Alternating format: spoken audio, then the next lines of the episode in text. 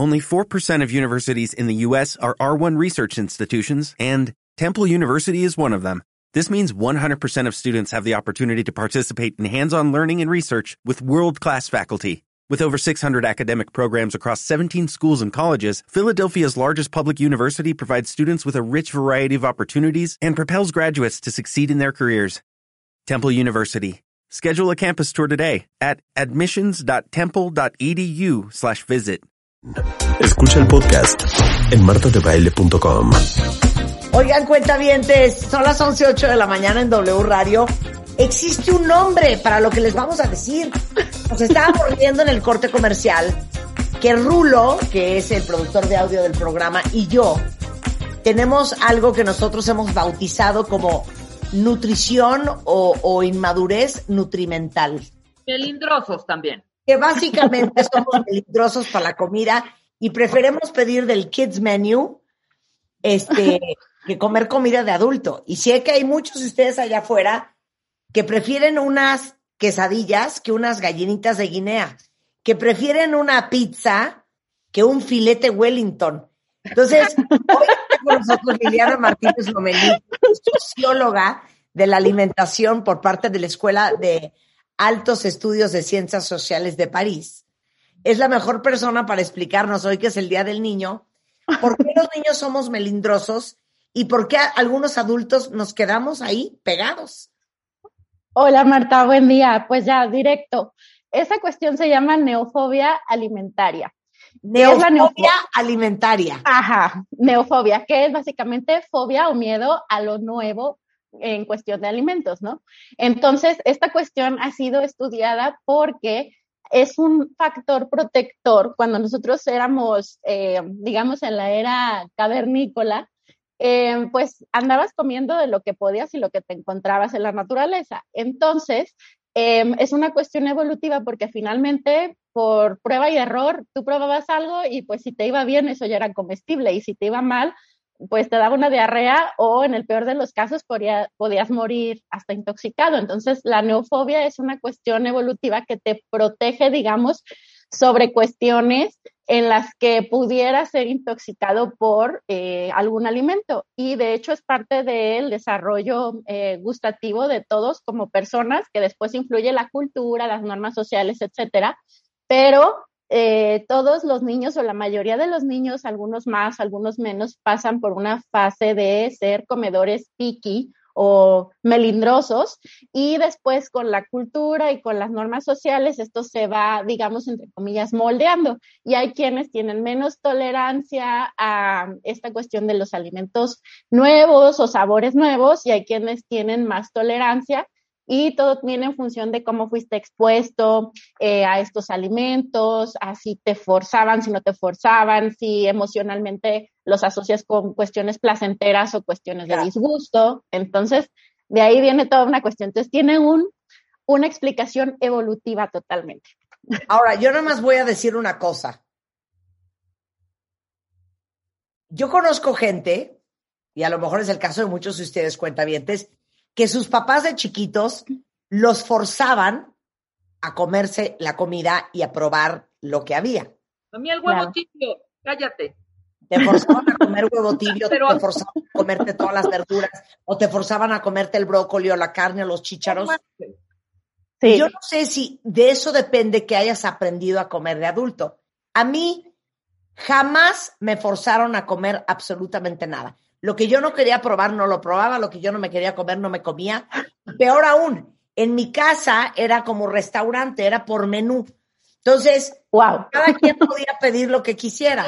no había Entonces, si uno quería un pollito frito, si el otro quería una quesadilla, si el otro quería una sopita de no sé qué, se nos hacía todo. Wow. No, pues creo que sí es un hogar de excepción porque Em, el tema es que también luego resulta contraproducente forzar a alguien, a un niño, porque lo sientes después como un castigo. Entonces, el sentirlo con un castigo lo asocias pues con un sentimiento negativo y al final vas a, puedes desarrollar cierta aversión al alimento que te están obligando a comer.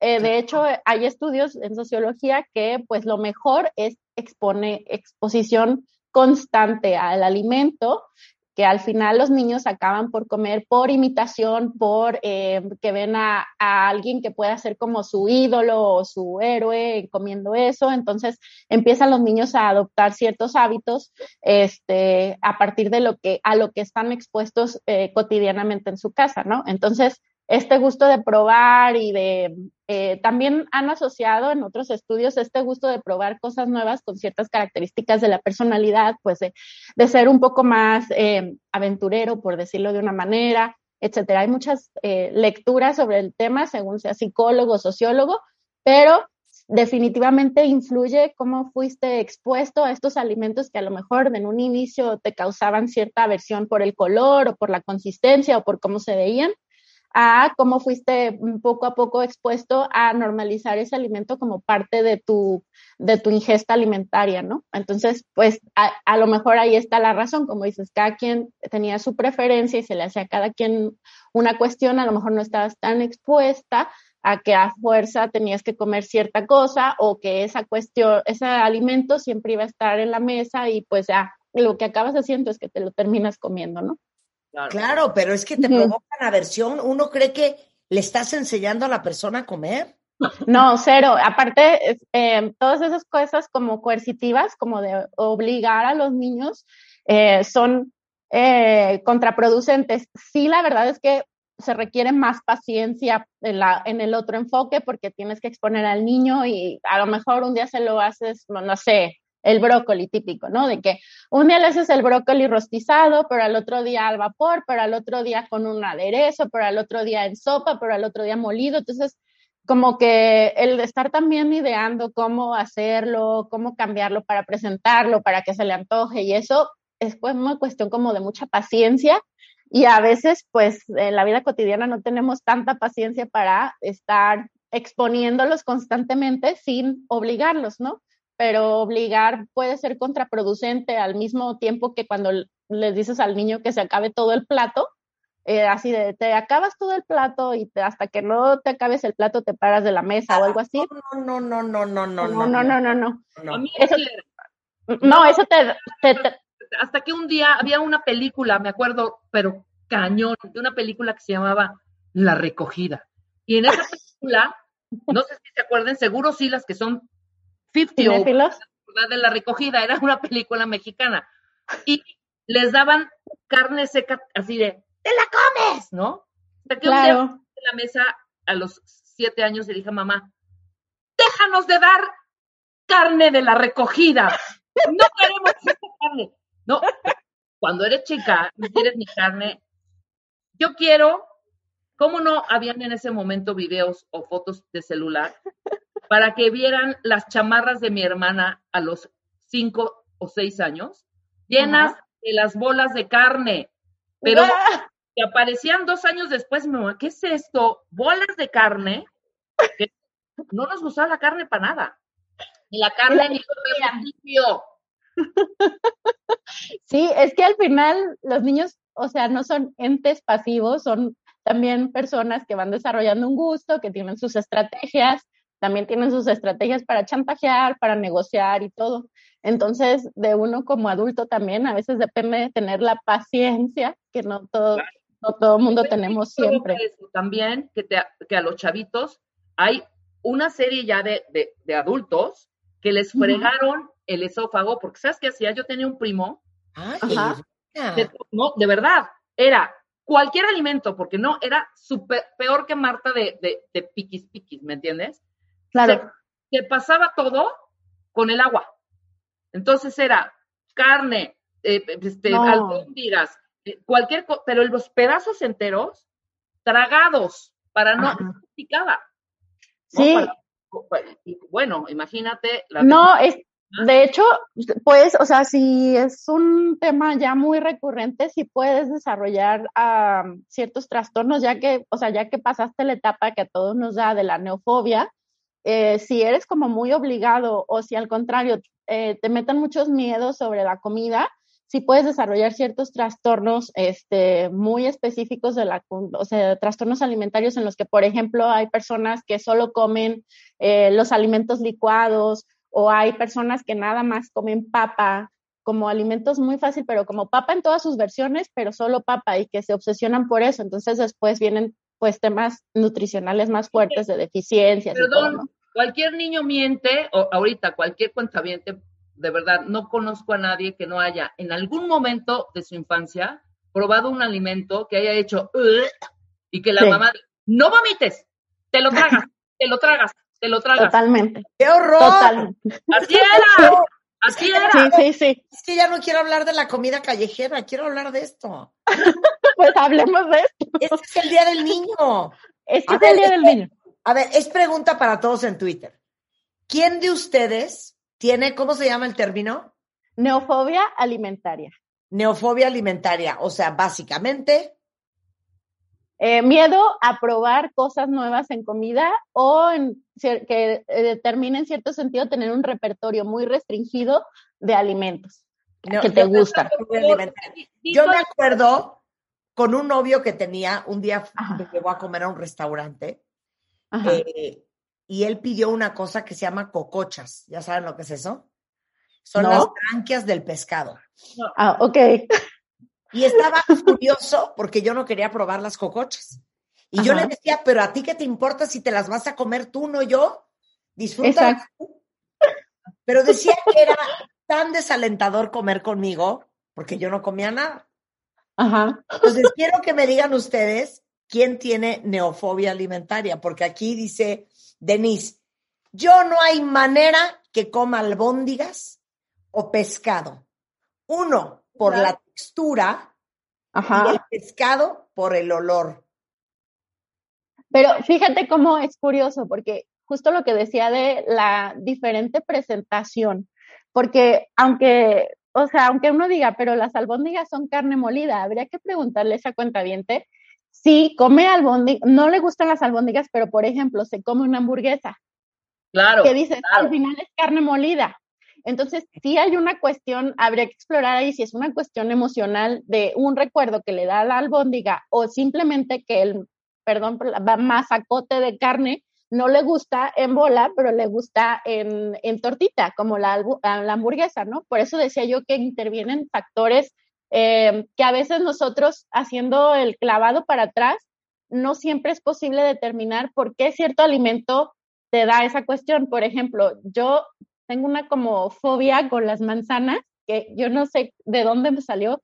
A mí me encantan las manzanas, puedo comerte un apple pie, lo que sea, pero el imaginarme el crujido de una manzana, ese crujido me saca piel de gallina.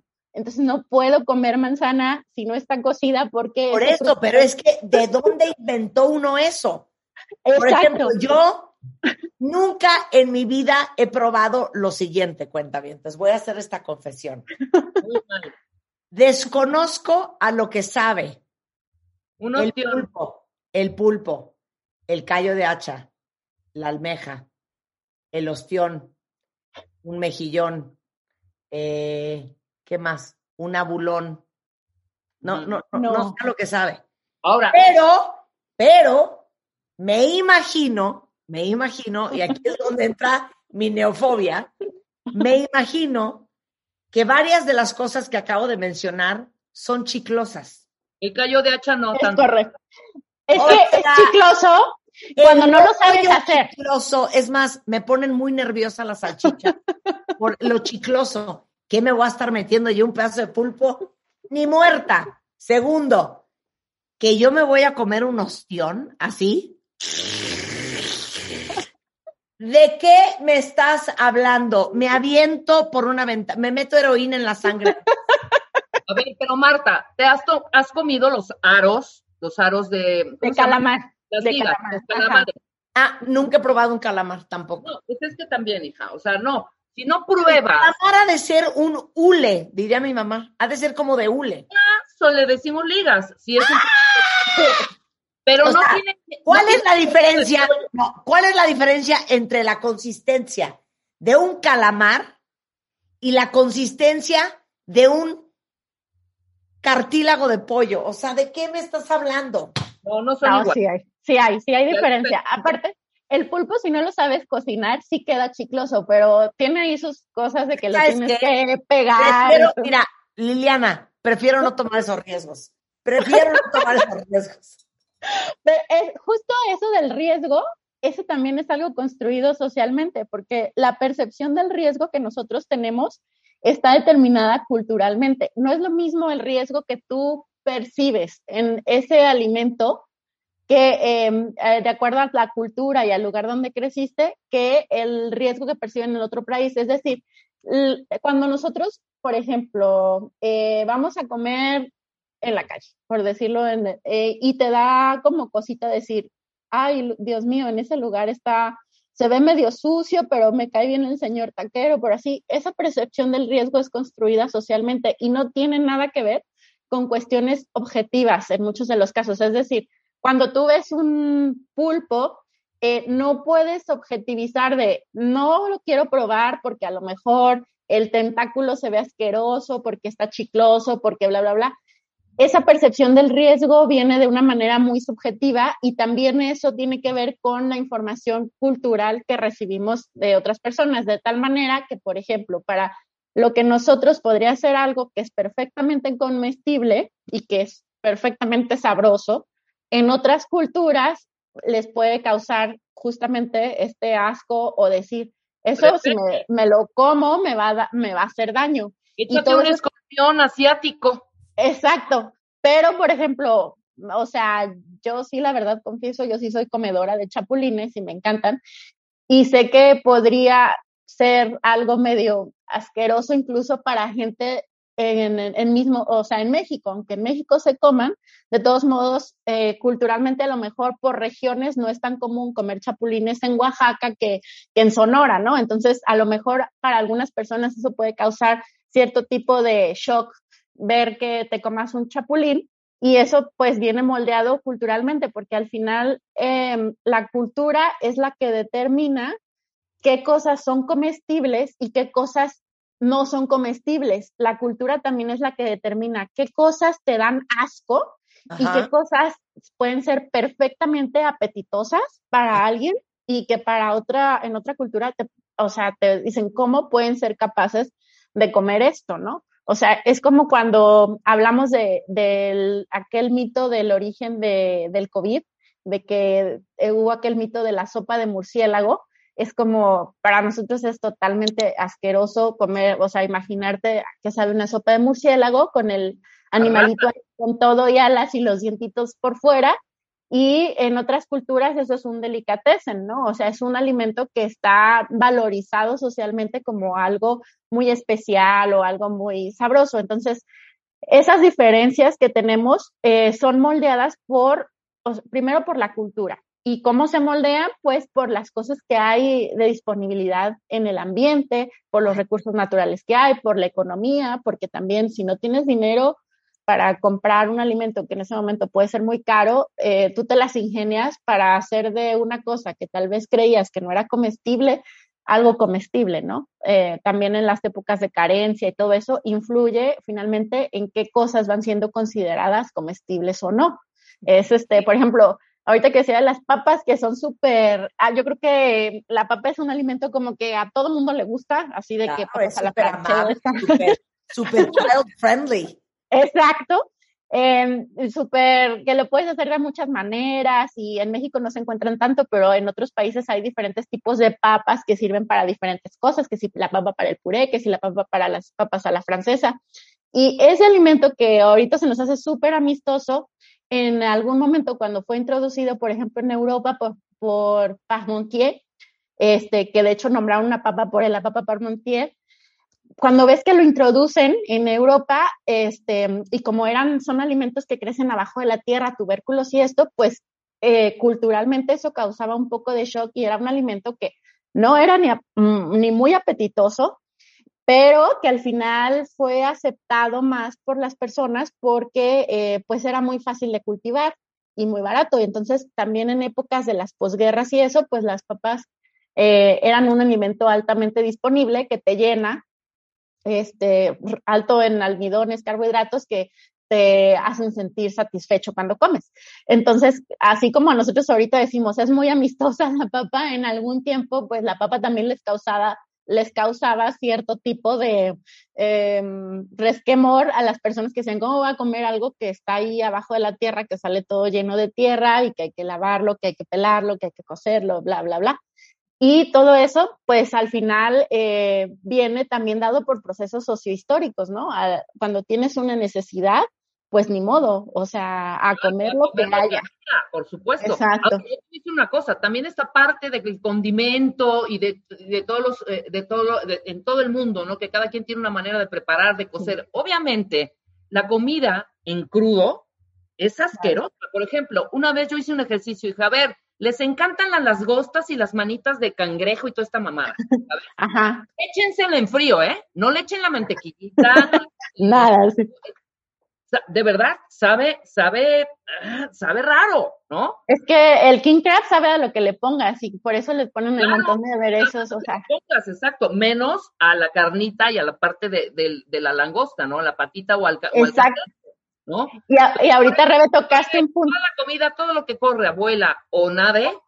A la cazuela. Crudo es asqueroso, por eso. no, es, que, te digo una cosa, los estoy leyendo en Twitter muy atenta. Eh, y fíjense que hay varias personas que tienen neofobia alimentaria a la fruta. Y mis hijas tienen una amiga que es muy querida y muy cercana a la familia, que no come fruta.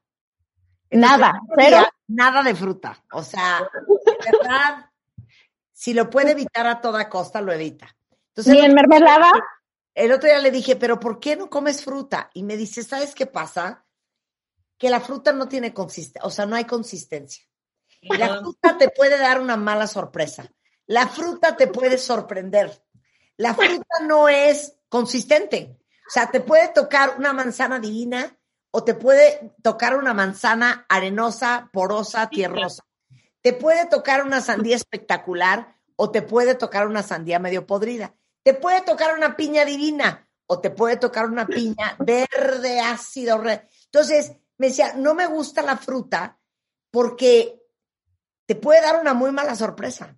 Ella hizo toda una disertación filosófica acerca también de la vida. Es como la vida. En la vida te pueden tocar experiencias buenas, experiencias malas, pero finalmente la comida es algo que, entre comillas, es más controlable que lo que te espera en la vida, ¿no? O sea, pues hay cosas de la vida que no controlas, pero controlar un poco lo que comes te da cierto sentido de certidumbre cuando lo puedes controlar. Entonces, es, yo creo que por eso hay tantas, o sea, por eso en la comida se reflejan tantas cuestiones de eh, control, de satisfacción, porque es una de las cosas o de las pocas cosas sobre las que, entre comillas, podemos tener cierto margen de maniobra de decir, hoy no se me antoja esto, como esto.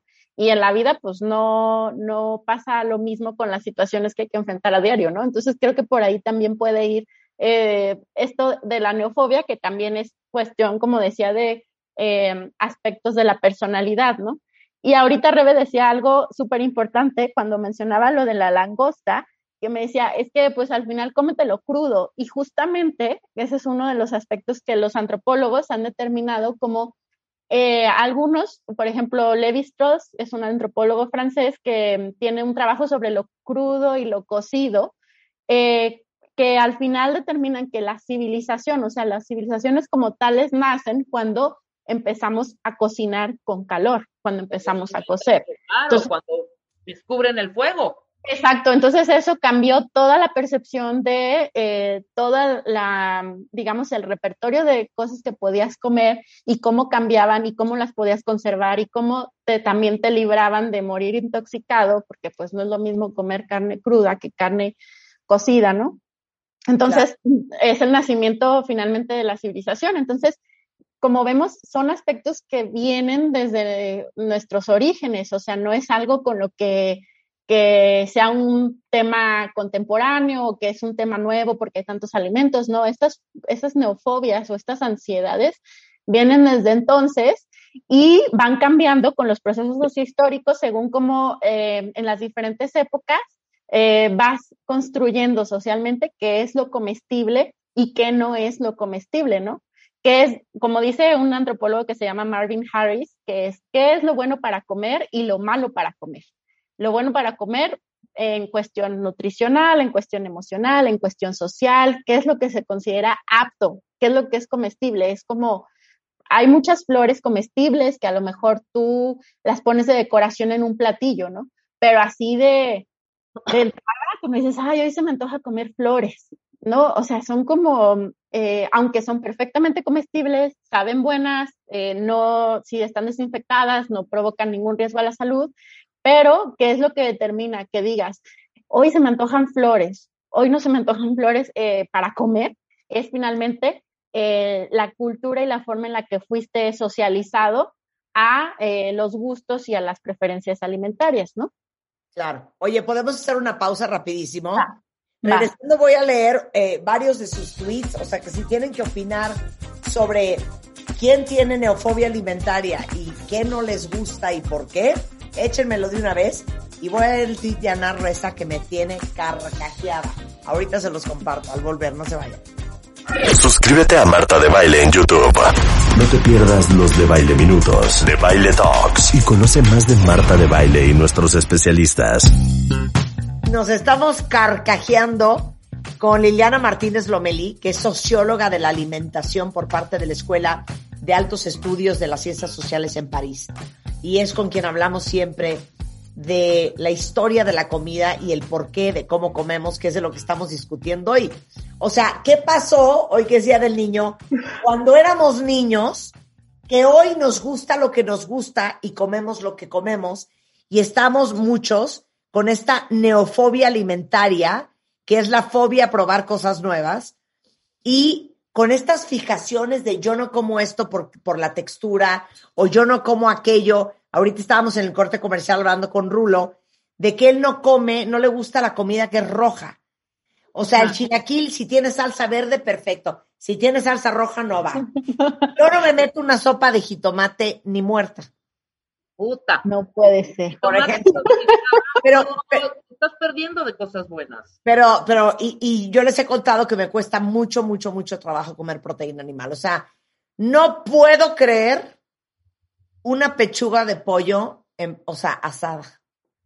Pues es que la pechuga es muy triste cuando está nomás así asada. O sea, es Ahora, la más triste. ¿puedo leer lo que dice Anuar? Que me tiene Sí. llorando de risa desde hace. Antes de lo que diga Anuar. Pero empanizada, Marta, A empanizada, sí. Ahí sí. ¿dónde es el pollo? Pero ves que es, pues, sí, claro, pero ves que empanizarlo lo hace más infantil. Sí, claro, claro, claro. Las pero bueno, tiene otro sabor. Y te voy a decir también, cualquier alimento al que le agregas grasa, la grasa tiene la característica de hacerlos, de darles mayor palatabilidad, es decir, de Claro. a- enaltecer los sabores.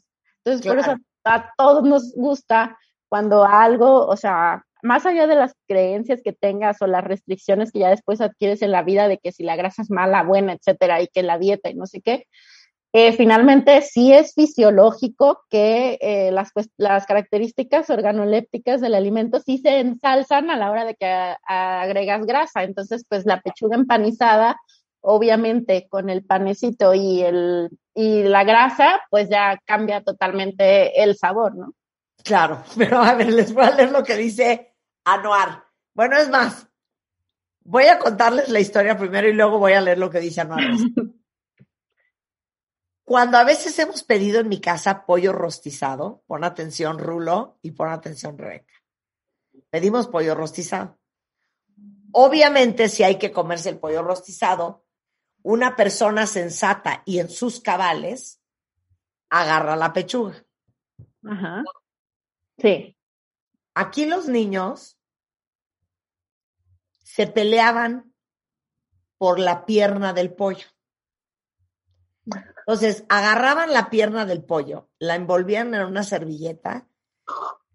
Oye esto, Rulo. Abrían la boca, metían los dientes con piel, carne, venas, cartílago, todo lo que tenía jalaban el bocado, lo masticaban y se lo tragaban. Yo me quería matar. O sea, llegó un momento en que dije, voy a poner el pollo rostizado en la mesa, pero nada más las pechugas, porque no quiero ser testigo de este horror. Y Anuar Reza ahorita pone en Twitter, quien se come el pollo sin deshebrarlo ni quitarle la piel y el hueso, debe de ir a un tratamiento psiquiátrico. Y estoy totalmente de acuerdo con él. La pechuga es seca. pechuga es seca y no sabe nada. La pechuga es limpia, es lo más manejable posible. ¿Y qué parte te comes tú, Rebeca? ¿El muslo? El muslo. ¡Qué asco, Rebeca! La carne negra. Cuando me dan a, decidir en, en, algunos restaurantes oaxaqueños deliciosos el mole, ¿qué piezas quieres? Ah, sí. perdón, pierna y muslo. Y el cogote, ¿no? Pierna. O sea, tú sí te comes una pierna. Totalmente, me la he comido. O sea, si trae venas y cartílagos, te da igual. Me lo quito, lo, lo puedo... pero sí me le doy el tarascazo, por supuesto. es que también depende con qué, ¿no? Yo soy. Te lo juro que quiero vomitar. O sea, no lo tú, Liliana, con qué pides el mole? El mole, pierna, carne brown, o sea, pierna y muslo, pero sí hay otras cuestiones en las que prefiero pechuga, como que depende qué con qué, y como yo soy como totalmente omnívora. Sí me gusta en pechuga, por ejemplo. Exacto, exacto. O, cuando, o el relleno, por ejemplo, el relleno de enchiladas. El relleno de las enchiladas sí, pero el pollo con mole prefiero pues la carne más grasosita, la pierna y el muslo. Pero fíjate que esto también tiene una explicación. Hay muchas personas que, que esto algunos dicen que también es evolutivo. Entre más eh, el alimento que está en tu mesa, entre más se asemeje al animal vivo, para muchas personas representa mayor aversión. Y entre menos, entre más se disfrace como algo mm, menos vivo, es como para algunas personas representa menos reto el comérselo. Por ejemplo, a mí lo vivo me pone muy nerviosa. Por ah. ejemplo, el, cuando ponen el lechón al horno, que ves el lechoncito bebé en la mesa, sí te da como que un eh, remordimiento de conciencia. Cuando ves las langostas en la pecera. Ah, sí. Inclusive, inclusive las almejas. Y mira que yo soy fan de las almejas.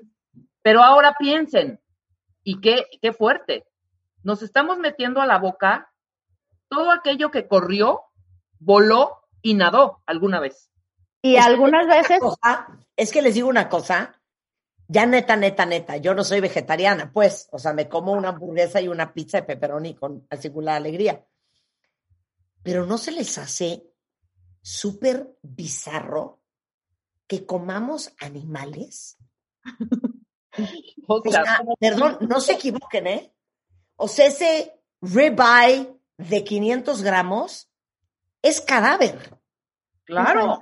Es que es cadáver. Lo ha dicho Eric Estrada todo el tiempo. ¿Para qué fregado no estamos comiendo leche, carne? Si, si somos. Pues es que ya se nos hace normal, pero comerse la espalda de un animal, las entrañas de un animal, no, la pierna la trompa de un animal, la pierna el útero de un animal, es que ¿de qué me estás hablando?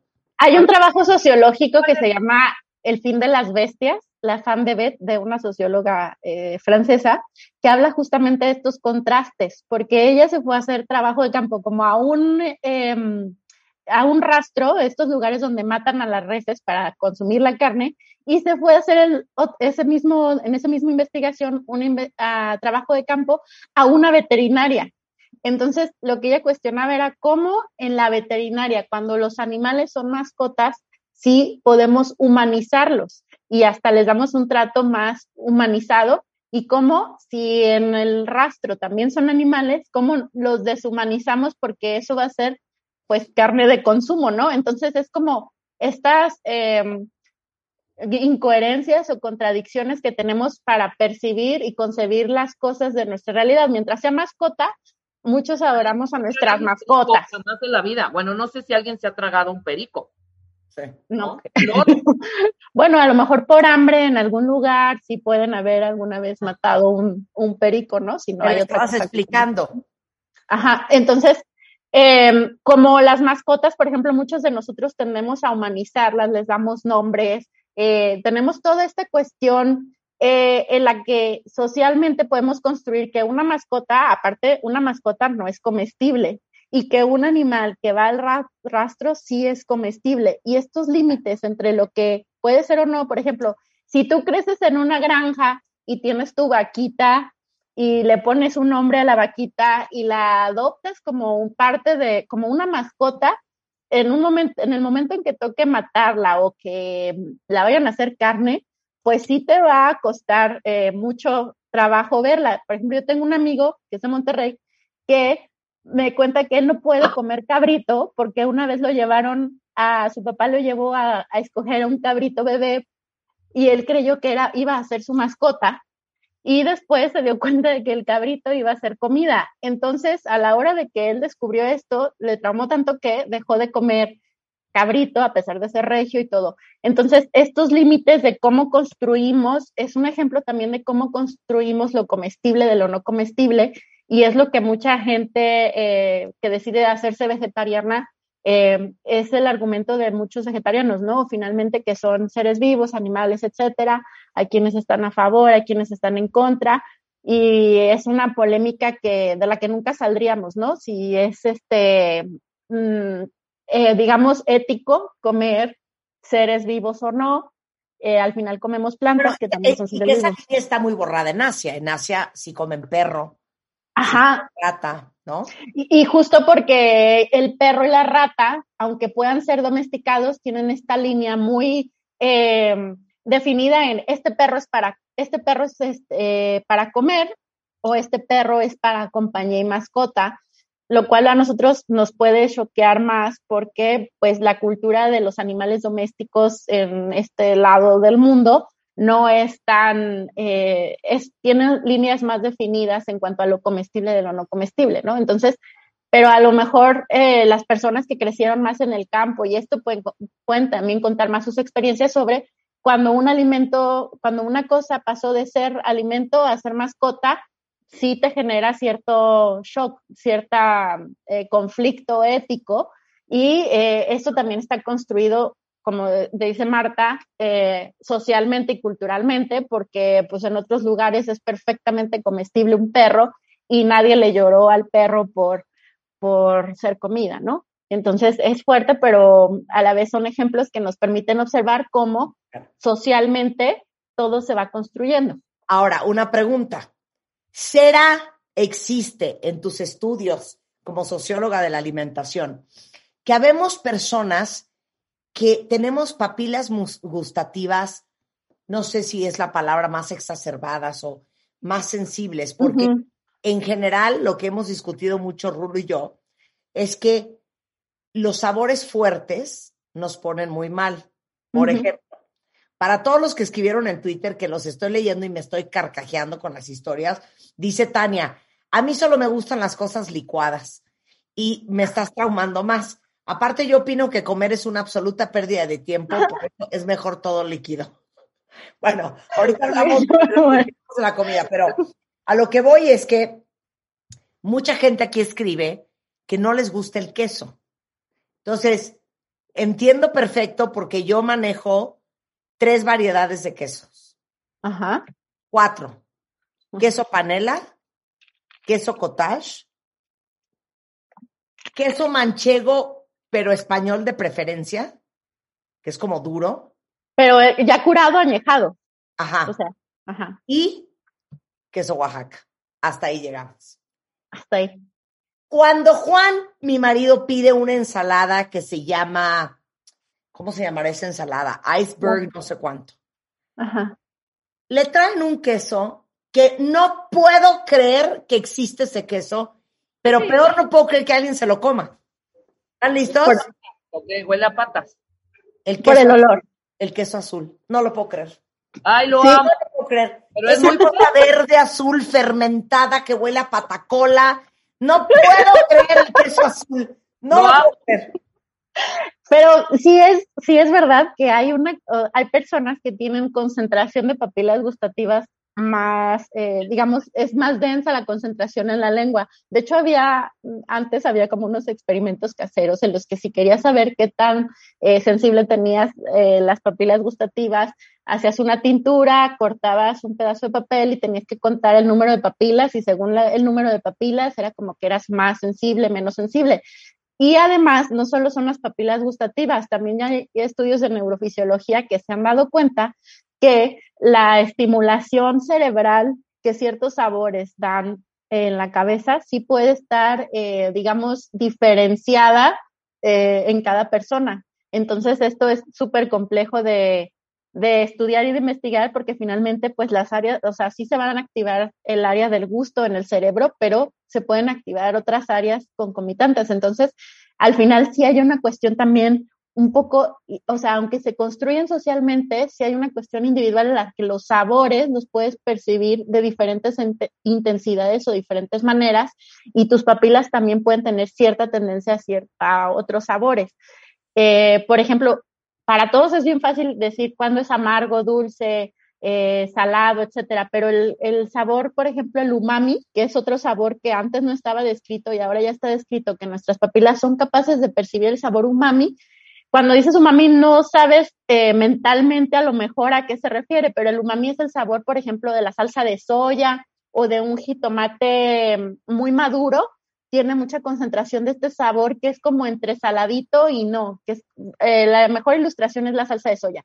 Entonces, estos sabores, al final nuestra capacidad de percibirlos sí cambia según eh, las personas, pero también se moldean culturalmente. Entonces, por ejemplo, lo de los quesos, cuando me decías de los quesos, pues yo imaginé perfectamente, sí, o sea, los que hay una tendencia a que gusten los quesos frescos culturalmente en México porque pues son los quesos que tienen un poco más sabor a leche y menos sabores de añejamiento que ya resaltan lo amargo, lo, salado, pero principalmente lo amargo.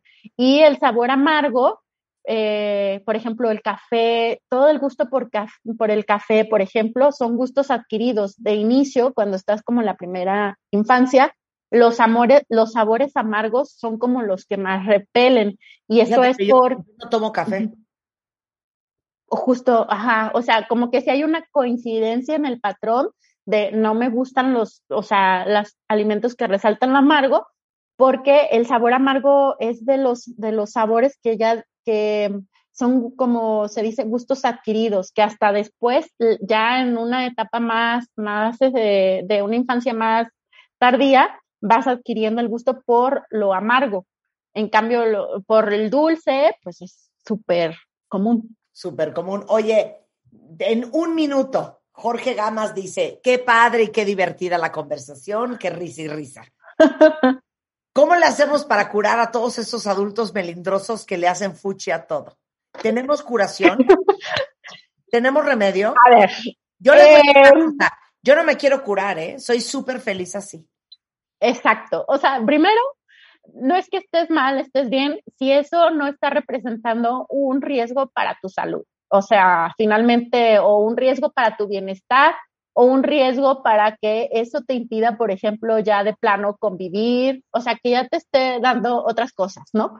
Pero no tienes, eh, al final, si tú quieres cambiarlo, pues es exposición, exposición, exposición e intentar con nuevas formas de preparar. Pero si no quieres cambiarlo y eso no te causa conflicto, o sea, más allá del conflicto que te causa la comida, pero conflicto con, con tus, no sé, con la gente con la que vives o conflicto eh, de deficiencias nutricionales u otro tipo de cosas, pues al final es muy respetable cada quien sus gustos. Ahora sí que cada quien sus, claro, sus comidas. ¿Por qué nos quieres reformar? Déjenos ver. No se insistan que, Juan, a ver, pruébalo, a ver, pruébalo, a ver, pruébalo. Y le digo, es que mi amor, el vino a mí me sabe a eso, a uva fermentada. Horrendo. ¿Por qué a huevo me lo tengo que tragar? Ponle que el, Déjenos en paz. No, ponle que el vino no, pero sí no tienes, insistan. Tienes que educar un poco más tú, de verdad. ¿Para qué? ¿Por de vergüenza con el embajador que fuimos, este, perdón, o sea, vamos y hace un, pero un festín, ¿no? En, en, la, casa de la embajada, y ahí vamos, Eugenia. La embajada de Japón, que nos invitó a comer. ¡Wow! Y empiezan a correr los platillos y todo, y Marta unas caras, y Marta casi, o sea, de verdad, este sí no, no se acababan las cosas, ¿sabes? Y los japoneses que son, sí se, sí se sienten, son peores que nosotros de sentidos, hombre. Sí, sí, sí, ahí sí, probablemente ahí sí causa un tipo de conflicto, pero bueno, a lo mejor ya, ahí no va a pasar más que a lo mejor no nos vuelvan a invitar o cuando le inviten. ni la sopa miso, que no sabe a nada, ni la sopa miso. sí, sabe a umami, justo la sopa miso es el sabor umami. Bueno, eh, si quieren conectar con Liliana Martínez Lomelí o seguir todo lo que ella postea sobre la comida, es Liliana Martínez Lomel en Twitter Liliana Martínez Lomelí en ah, Instagram y lilianamartinez.org. Gracias, Liliana. Qué diversión. Queda Gracias. la historia de la comida callejera. queda pendiente y listo para la otra ocasión. Te queremos, Liliana. Un beso. Igualmente. Gracias. 12 de una de la tarde. Hacemos una pausa regresando. Hoy que es Día del Niño. ¿Cómo se sana tu niño interior? ¿Cómo sanas todos los traumas y complejos eh, que traes desde la infancia al regresar en W Radio. México, Argentina, España, Colombia. Los mejores especialistas de todo el mundo.